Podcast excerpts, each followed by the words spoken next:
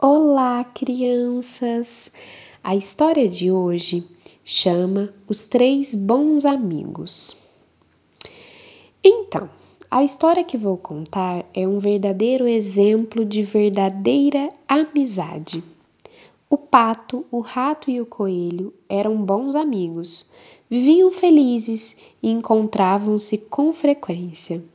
Certo dia, sem haverem combinado, Cada um dos três decidiu ir até o campo à procura do alimento. O pato encontrou uma horta cheia de tomates. Hum, como estavam bons! Comeu um e colheu dois para os amigos. Antes de, de, descansar, deixou um tomate à porta da casa do rato e do coelho.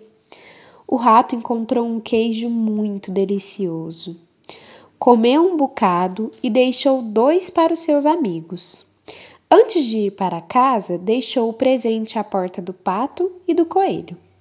O terceiro amigo, o coelho, encontrou um monte de belas cenouras, comeu uma e reservou duas, lembrando-se do pato e do rato. Assim como seus amigos, ele também deixou uma cenoura à porta dos outros dois. Na manhã seguinte, quando cada um abriu a porta de sua casa, encontrou um pouco de tudo.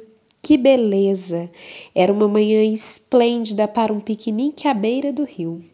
Cada qual recolheu o alimento e se dirigiu para lá, sem saber que os demais também iam na mesma direção.